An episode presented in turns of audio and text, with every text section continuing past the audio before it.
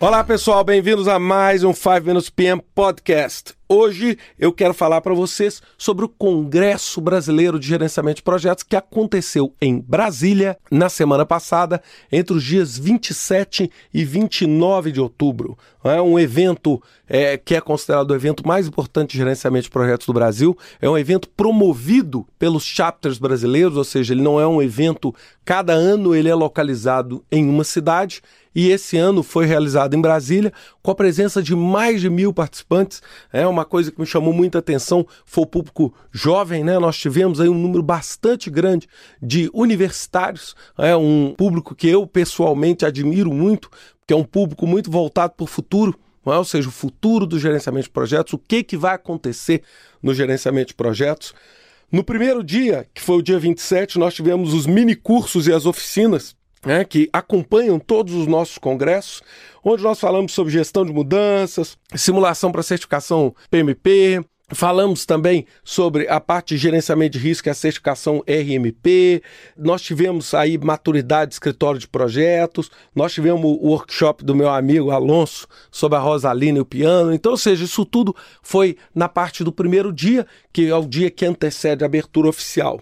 Na abertura oficial, no dia 28, nós tivemos a abertura pelo Mark Langley. O Mark Langley é o novo presidente CEO do PMI, que toma posse a partir de 1 de janeiro de 2011, substituindo o Greg Balestrero, que ficou por sete anos comandando o PMI. Né? Ele é o executivo mais importante do PMI hoje e ele, pela segunda vez, nos deu o privilégio de ter ele dentro do nosso evento, né, do evento brasileiro, ano passado em Belo Horizonte e este ano também é, em Brasília. Isso mostra é, a importância que o PMI tem dado para o Brasil em gerenciamento de projetos.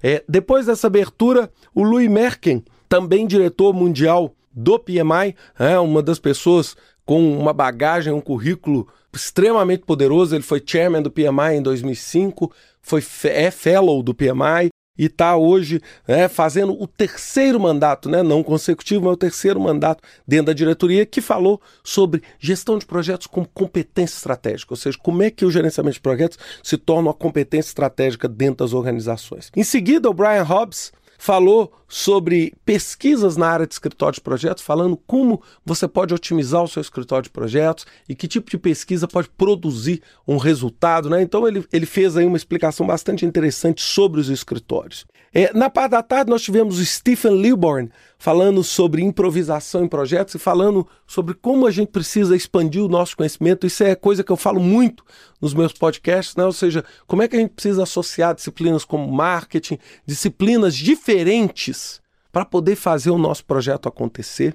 Em seguida, a Judith Umlas falou sobre o poder do reconhecimento e foi uma palestra muito interessante porque foi uma das primeiras vezes que eu vi um público do tamanho do público que nós tínhamos interagindo com o palestrante. Foi muito interessante porque ela fez algumas perguntas, essas perguntas é, foram respondidas pelo público. Foi muito interessante, foi uma presença bem interativa, falando qual é o poder de reconhecer o trabalho correto das pessoas, uma palestra muito voltada pelo lado humano, pelo lado de recursos humanos.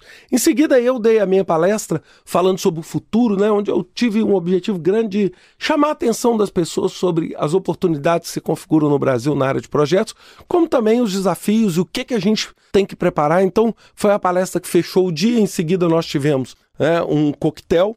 E no dia seguinte, é, nós tivemos aí um conjunto bastante variado é, de, de apresentações. Nós tivemos 15 palestras, onde nós tivemos palestras aí em auditórios um pouco menores, falando um pouquinho de, de risco, case, e aí nós tivemos cases voltados para a área de governo, ou seja, aí o público se subdividiu nessas opções e aí nós tínhamos carreira, né, um track aí para falar um pouquinho sobre governo, aí nós tínhamos track falando sobre cultura, é, riscos, e aí nós tivemos aí vários, né, eu tive, é uma oportunidade também muito grande de network, onde eu tive a oportunidade de rever amigos aí que a gente acaba só encontrando em, em congressos, e eu fecho esse podcast dizendo o seguinte, a importância de fazer fazer um evento desse, né? Um evento que foi feito por voluntários, né? Ou seja, um evento feito por voluntários que dedicaram o tempo dele. Eu tive a oportunidade de cumprimentar cada um dos voluntários, né, quando eles foram receber o diploma deles, e dá orgulho ver os voluntários fazendo as coisas acontecerem, né? Porque é muito fácil quando você tem aí um interesse financeiro direto, tudo, mas quando você tem realmente o interesse de progredir a sociedade através da gestão de projetos, isso é muito legal e isso, sem dúvida nenhuma, gera ganhos para todo mundo, né? Gera ganhos para o palestrante, gera ganhos para o aluno, gera ganhos para a equipe de organização, gera ganhos para o PMI regional, gera ganhos para o PMI nacional, gera ganhos para o PMI no mundo e faz as coisas acontecerem, né? Eu fechei a minha palestra falando isso. Nós precisamos de gente que faz as coisas acontecerem. Então eu fico muito feliz com esse congresso. Queria registrar para aqueles que não foram. Vale a pena vocês, quem quiser ainda ver um pouquinho o que aconteceu lá, basta entrar em www.5cbgp.com.br. CBGP de Congresso Brasileiro de Gerenciamento de Projetos. Dá uma checada lá, vocês vão gostar. Um grande abraço para vocês e até semana que vem com mais um 5 Minutes PM Podcast.